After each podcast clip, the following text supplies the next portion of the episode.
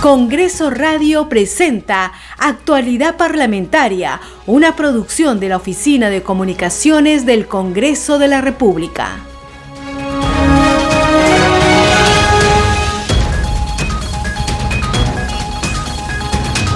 Muy buenos días, bienvenidos a Actualidad Parlamentaria. Hoy es viernes 26 de noviembre del 2021. Yo soy Perla Villanueva, que los va a acompañar en los siguientes minutos, junto a Franco Roldán en los controles.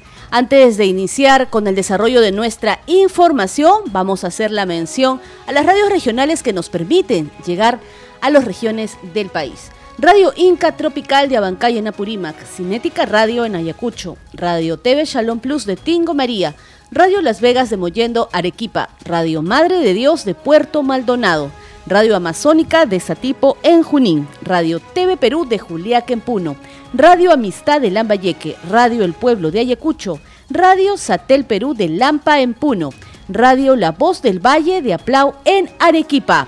Esto es actualidad parlamentaria y estos son nuestros titulares. El Pleno del Congreso aprobó los proyectos de la Ley de Presupuesto de Endeudamiento y de Equilibrio Financiero del Sector Público para el año fiscal 2022. Las normas en referencia no requieren de segunda votación y quedaron listas para ser promulgadas por el Poder Ejecutivo. El Pleno del Congreso dio cuenta de la moción de orden del día 1222 que propone la vacancia del presidente de la República Pedro Castillo Terrones por permanente incapacidad moral el documento presentado lleva la firma de 28 parlamentarios de las bancadas de Avanza País, Fuerza Popular y Renovación Popular. La admisión se votará en la próxima sesión. Y el martes 7 de diciembre a las 10 de la mañana el ministro de Educación Carlos Gallardo concurrirá al Pleno del Congreso de la República para que explique las presuntas irregularidades en la aplicación de la prueba única de la evaluación docente 2021 y el ministro de Transportes y Comunicaciones Juan Silva Villegas respondió ante el Pleno del Congreso las 41 preguntas del pliego interpelatorio respecto a posibles irregularidades en su sector.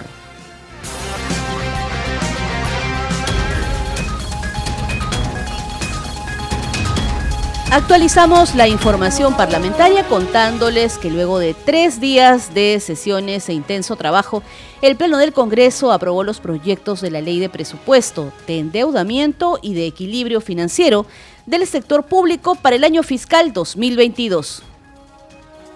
Han votado a favor 116 congresistas, 2 en contra y 6 abstenciones. Ha sido aprobada la Ley de Presupuesto del sector público para el año 2022.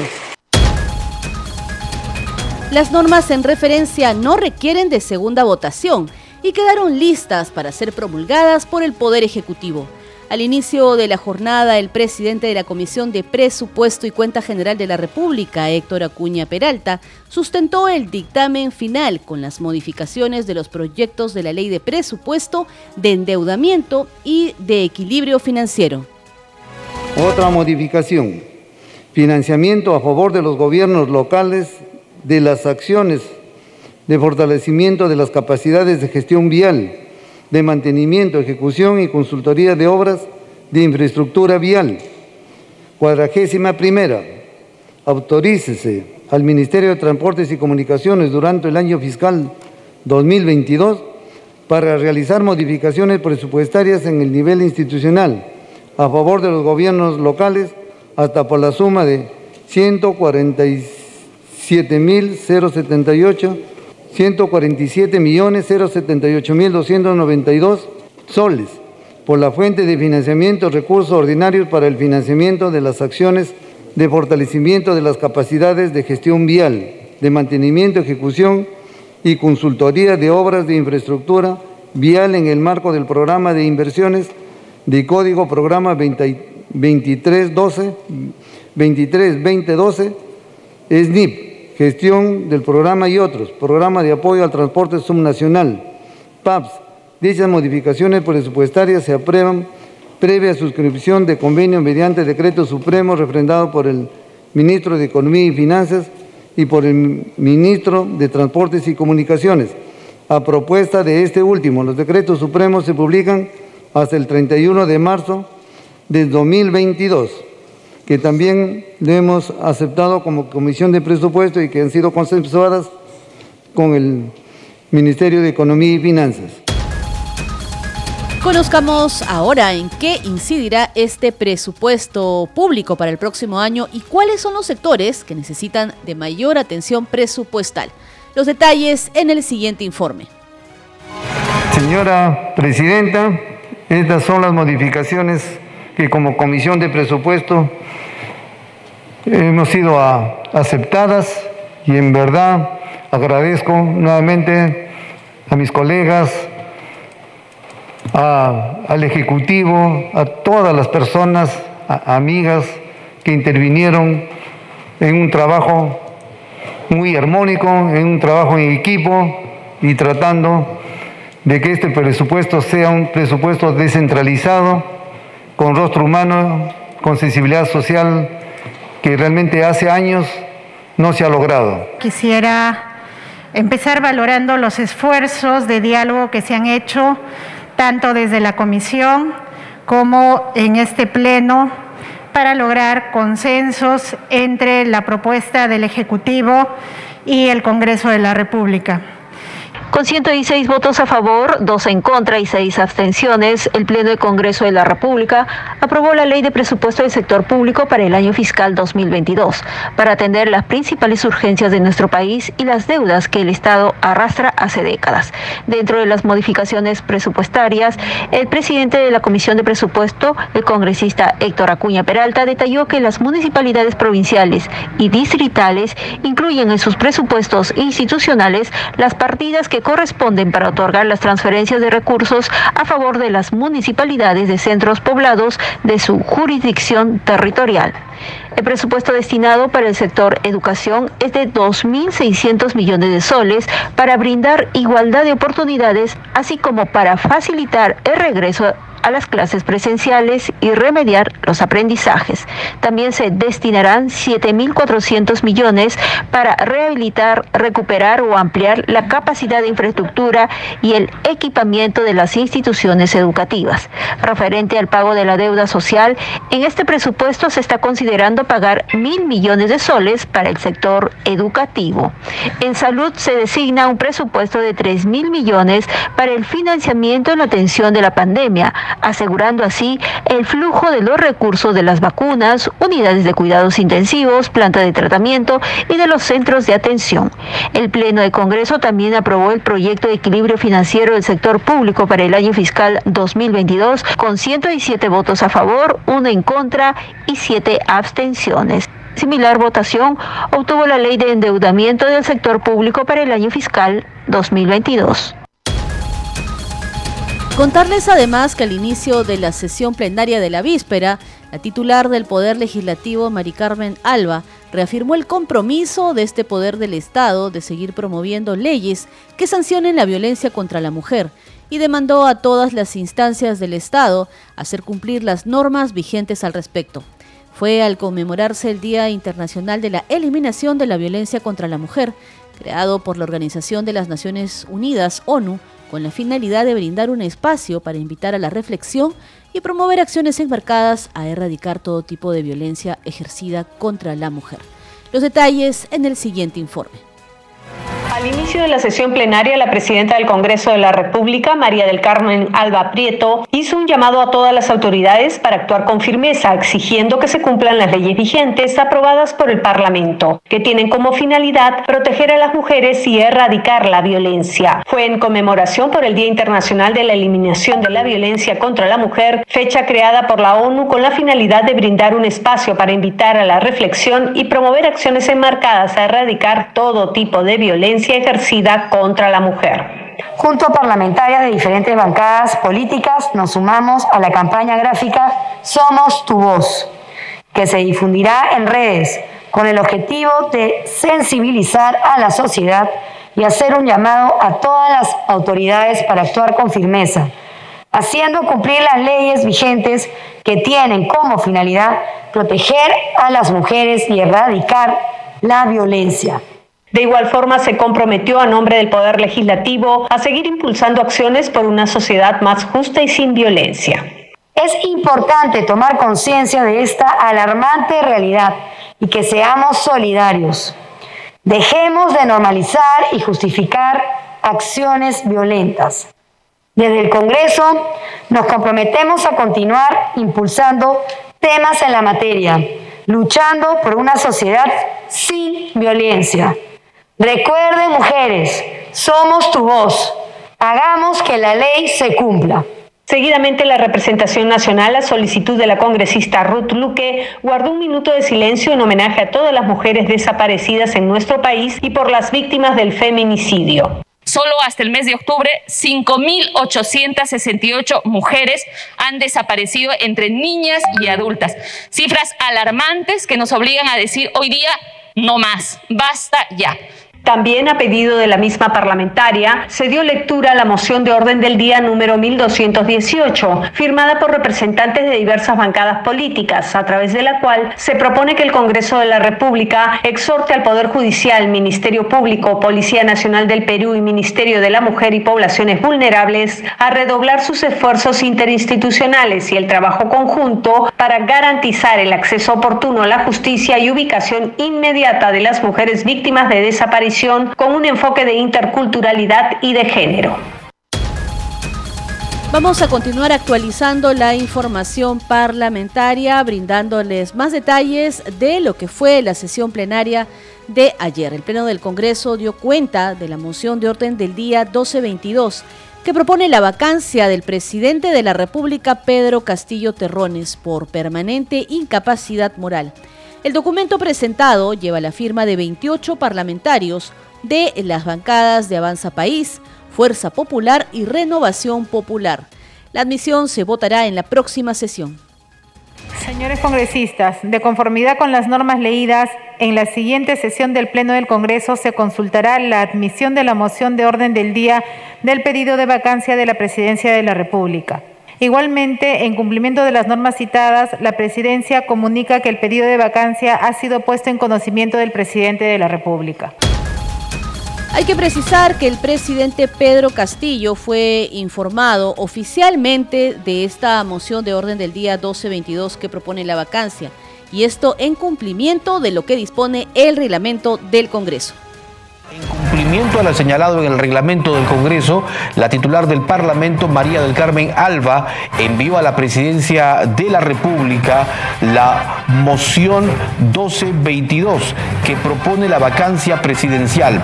De esta manera, el presidente Pedro Castillo fue informado oficialmente sobre el documento presentado en su contra por permanente incapacidad moral ante el área de trámite y digitalización de documentos del Congreso de la República.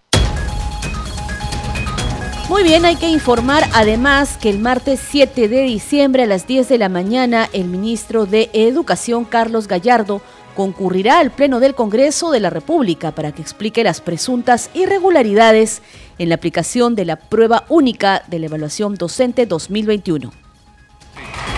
Señores congresistas, la presidencia propone que el ministro de Educación, señor Carlos Alfonso Gallardo Gómez, concurra al Pleno del Congreso de la República a fin de contestar el pliego interpelatorio contenido en la moción de orden del día 1132 el día martes 7 de diciembre a las 7 de diciembre del 2021 a las 10 horas de la mañana. Si no hay oposición por parte de ningún señor congresista, se dará por aprobada. Ha sido aprobada la propuesta. Muy bien, vamos a contarles ahora que el ministro de Transportes y Comunicaciones, Juan Silva Villegas, respondió ante el Pleno del Congreso en la víspera las 41 preguntas del pliego interpelatorio respecto a posibles irregularidades en su sector. Escuchemos parte de la intervención del titular de Transportes ante el Pleno de la Representación Nacional. Todos los funcionarios, absolutamente todos, por lo menos en el MTC, estamos en evaluación permanente y en caso de la señora María, María Espinosa Jara Roncal, es, está en evaluación por estar en algún, incursa en algunas causales, como en este caso en la causal 14.3 del reglamento del Decreto Supremo 003-2019 MTC, sin perjuicio de ello, se mantiene en su cargo y funciones. Por su intermedio, quisiera yo que le muestren un video, si es posible, para que ustedes saquen sus propias conclusiones y de esa manera se permita tener un conocimiento más amplio de los cuales nosotros, o por lo menos mi despacho, no tiene nada contra las personas, en absoluto. Simplemente me dedico a buscar mejoras en el sector y a pesar que yo le saqué la documentación de vida donde yo era el dueño del vehículo y me encontraba yo y mi hija dentro del vehículo más el conductor, pusieron o impusieron de manera arbitraria una papeleta por eso, en pleno de uso de mis deberes y además ejerciendo mis derechos, hice la impugnación y las acciones administrativas. Aquellas acciones han sido judicializadas por haber sido una infracción impuesta e injusta y estoy a espera de que el Poder Judicial designe si pago o no pago. Y si mañana me dice que corresponde pagar, lo pagaré con mucho gusto. Pero ser maestro o ser una persona humilde no significa dejar pasar abuso de autoridad como aquella vez. De inmediato vamos con más noticias. Nos enlazamos con la señal en vivo de la multiplataformas de noticias del Congreso porque se encuentra sesionando también la Comisión de Constitución y Reglamento. Escuchemos. De acuerdo con su, con su venia, eh, señora congresista, señora presidenta, sí, tiene la palabra. Sí, muchísimas gracias. Entiendo ahora a lo que va el congresista Quito. Eh, en realidad, la constitución es obra también del poder constituyente, en, su, en otro momento. Y este poder constituyente, este pueblo en su momento, delegó en el Congreso directamente la facultad de, de, hacer modificaciones a la Constitución. Este, hay que recordar que el Congreso no solamente tiene, en tanto poder constituido, facultades legislativas, también tiene facultades constituyentes, que son constituyentes derivadas o delegadas. En este caso, como digo, ha recibido el, del Poder Constituyente el encargo expreso de hacer cambios en la Constitución. Ahora, también es importante saber ¿no? que, como, como, como se señala en la Constitución, se refiere a la ley, ¿Por qué? Para asegurarse que todo cambio de la Constitución sea siempre producto de un consenso.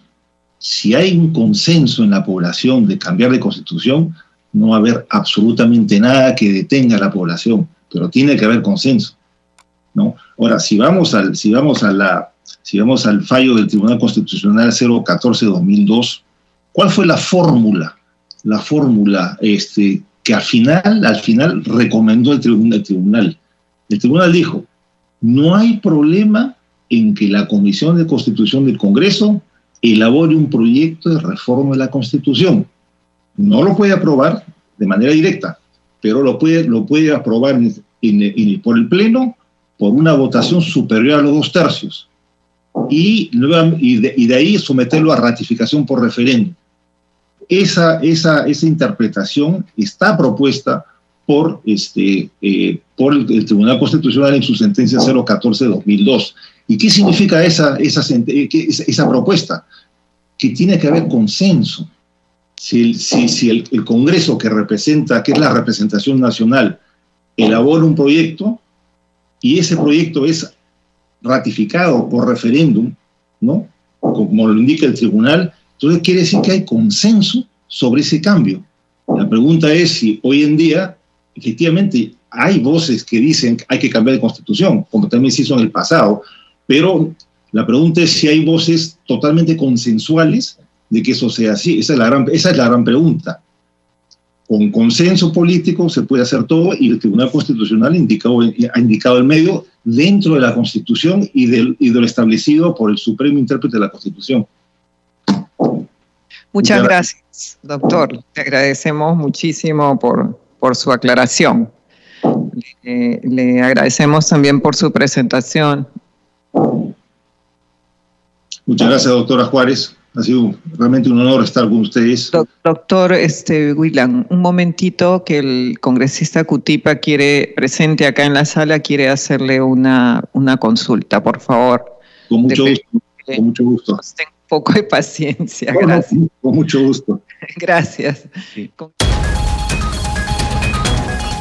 Dejamos de momento la sesión de la Comisión de Constitución que en este momento escuchaban la exposición de Uber Willan Conroy, especialista en Derecho Constitucional, con relación a la viabilidad y pertinencia del proyecto de ley sobre los derechos de participación y control ciudadano. Nos vamos con más noticias aquí en Actualidad Parlamentaria. Les vamos a contar que el Congreso de la República publicó la Ley 31360, ley que declara de interés nacional y necesidad pública la emergencia alimentaria y la continuidad de la campaña agrícola 2021-2022. El vicepresidente de la Comisión Agraria, el legislador Raúl Doroteo Carbajo, indicó que la norma permitirá articular diversos programas sociales con el fin de fortalecer y atender a los sectores más necesitados del país. Sí, definitivamente esta ley que se está promulgando eh, va a poder beneficiar en realidad a los más necesitados, aquellos comedores, centros que van a poder de alguna manera conseguir y a, la grave situación que estamos viviendo el post el COVID y que ha ido generando pues que la desnutrición vaya en aumento. En consecuencia, esta ley va a permitir pues hacer una política de Estado respecto a la distribución de la industria alimentaria a través de esta declaración de emergencia, ¿no? Creo que nos va, a permitir mucho cortar las brechas de la desnutrición y sobre todo el acceso a la canasta básica familiar.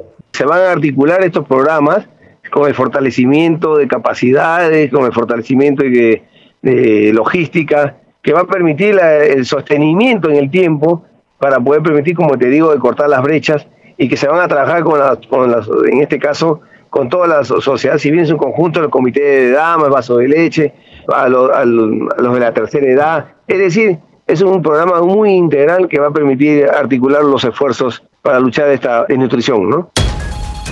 Aseguró que la norma garantiza la canasta agrícola familiar porque eh, también puede prever la cosecha de los agricultores ante eventualidades de la naturaleza.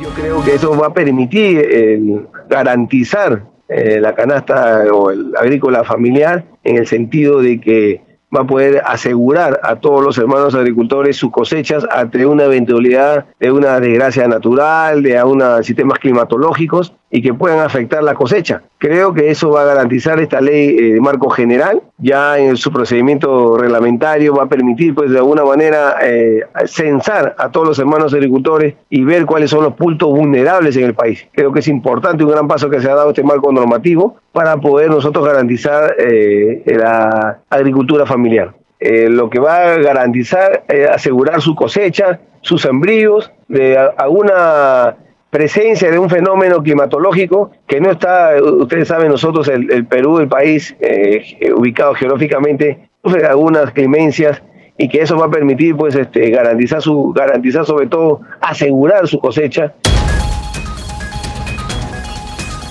Muy bien, vamos a esta hora en un enlace telefónico con nuestro compañero Josman Valverde, que nos trae la secuencia regional, porque ya la siguiente semana los congresistas van a iniciar su semana de representación y, eh, por supuesto, Josman Valverde nos trae todos los detalles. Adelante, Josman, buenos días. Buenos días, eh, Perla, ¿cómo estás? Así es, si bien es cierto, ha sido una semana intensa respecto a las sesiones plenarias, tanto para el debate del presupuesto general de la República, así como también eh, para la interpelación y los otros temas eh, que se han conocido en las últimas horas, esto no ha hecho que los congresistas dejen de lado esta labor precisamente de representación y hay actividades, eh, reuniones que han tenido precisamente eh, para eh, precisamente abordar muchos temas de interés para quienes nos escuchan en el interior del país a esta hora. Por ejemplo, la congresista Lady Camones, que además es primera vicepresidenta del Congreso, está destacando que se haya logrado la unidad ejecutora de Chanquillo, dice ella que ya es una realidad. Ella está destacando que gracias a un trabajo articulado con el congresista Eduard Málaga, eh, precisamente eh, en la víspera se aprobó la creación de esta importante unidad ejecutora dentro de la Ley de Presupuesto Fiscal 2022, lo cual, dice ella, va a permitir contar con recursos propios para eh, su protección y mantenimiento, posicionando además a este observatorio astronómico como uno de los principales atractivos turísticos en la región Ancash. Y es que hablar precisamente de eh, Chanquillo es hablar de esta zona arqueológica monumental, eh, Perla, que es un complejo arqueoastronómico conocido como Chanquillo, Decíamos que es un observatorio solar y es considerado el más antiguo de América. Es un observatorio de una antigüedad de al menos 2.200 años y está conformado por 13 torres alineadas de norte a sur. Ha sido designado también en su momento como Patrimonio Cultural de la Humanidad eh, y eh, todo esto pues eh, ha sido destacado por la congresista, pero no solo por ella, sino también se ha pronunciado al respecto el congresista Eduardo Málaga, quien señala que eh, destaca que en esta ley de presupuesto 2022 se incluya precisamente también la creación de esta unidad ejecutora. Él, él, también destaca que ha sido un trabajo conjunto con la congresista Camones y de los demás parlamentarios, claro está, que ha permitido la aprobación y eh, lo celebran así junto a todos los que viven en Casma, esto en Ancash, para revalorizar precisamente esa, ese territorio eh, de ciencia nacional. Y pasamos ahora a conocer eh, lo que ocurre en el Cusco, Perla, y es que el congresista Luis Ángel Aragón eh, sigue atendiendo las demandas de los pueblos de la región Cusco, es lo que él está informando, eh, porque en las últimas horas se ha reunido con los alcaldes de los distritos de Guayabamba, el señor Amílcar Cusicuna, y también del distrito de Marangani, el señor Uriel Mesa, con ellos se ha eh, reunido para coordinar gestiones, para impulsar eh, proyectos de necesidad de sus localidades. Así que quienes habitan en estas, en ambas localidades que mencionamos, eh, ya tienen, digamos, esta esperanza de que muy pronto se pueda contar con estos temas que ellos requieren, toda vez que ya sus autoridades han tenido este contacto con el congresista Luis Ángel Aragón, a fin precisamente de trabajar los temas eh, que ellos están solicitando y desde el Congreso en el marco de esta labor de representación se viene pues eh, elaborando de esta manera. Y ya para concluir, la congresista Kelly Portalatino eh, está destacando que como autoridades, incluso que han sido elegidos para atender las necesidades del pueblo, se viene apoyando, dice ella, al pueblo de Ancash para que se concrete la construcción del Hospital 3.1 de la ciudad de Huaraz, que está paralizada esta obra Perla durante muchos años. Así que están ya gestionando, lo anuncia la congresista eh, Kelly Portalatino, y que eh, las demandas, incluso protestas que ha habido de la propia población, eh, se ha logrado, dice ya acuerdos entre los dirigentes del Frente de Defensa y el gobernador regional Henry Borja, eh, quien ha aceptado la entrega, al menos ya del terreno, para la inmediata construcción de esta obra. Así que buenas noticias para esa zona de Ancash, Perla Vamos a estar entonces, cerramos así esta semana, ya hoy fin de semana, pero desde lunes con la semana de representación tendremos de seguro muchísimas más novedades desde diferentes puntos del país. Volvemos contigo, Estudio Perla. Adelante. Muy buenos días. Gracias, Josman. Así es, efectivamente, eh, viene la semana de representación, está concluyendo una semana de eh, recargado trabajo aquí en el Parlamento Nacional. Vamos a estar en contacto contigo y con todo el equipo de la multiplataforma de noticias del Congreso de la República para continuar informando. Llegamos a la parte final de actualidad parlamentaria. Nos vamos, pero antes la respectiva mención a las radios que transmiten nuestro contenido en las regiones del país. Radio Inca Tropical de Abancay en Apurímac, Cinética Radio en Ayacucho, Radio TV Shalom Plus de Tingo María, Radio Las Vegas de Mollendo Arequipa, Radio Madre de Dios de Puerto Maldonado, Radio Amazónica de Satipo en Junín, Radio TV Perú de Juliaca en Puno, Radio Amistad de Lambayeque, Radio El Pueblo de Ayacucho, Radio Satel Perú de Lampa en Puno y Radio La Voz del Valle de Aplau en Arequipa. Los acompañó Perla Villanueva en la conducción y en los controles Franco Roldán. Sigue en sintonía de Congreso Radio. Nos reencontramos el lunes. Buenos días. Congreso Radio presentó Actualidad Parlamentaria, una producción de la Oficina de Comunicaciones del Congreso de la República.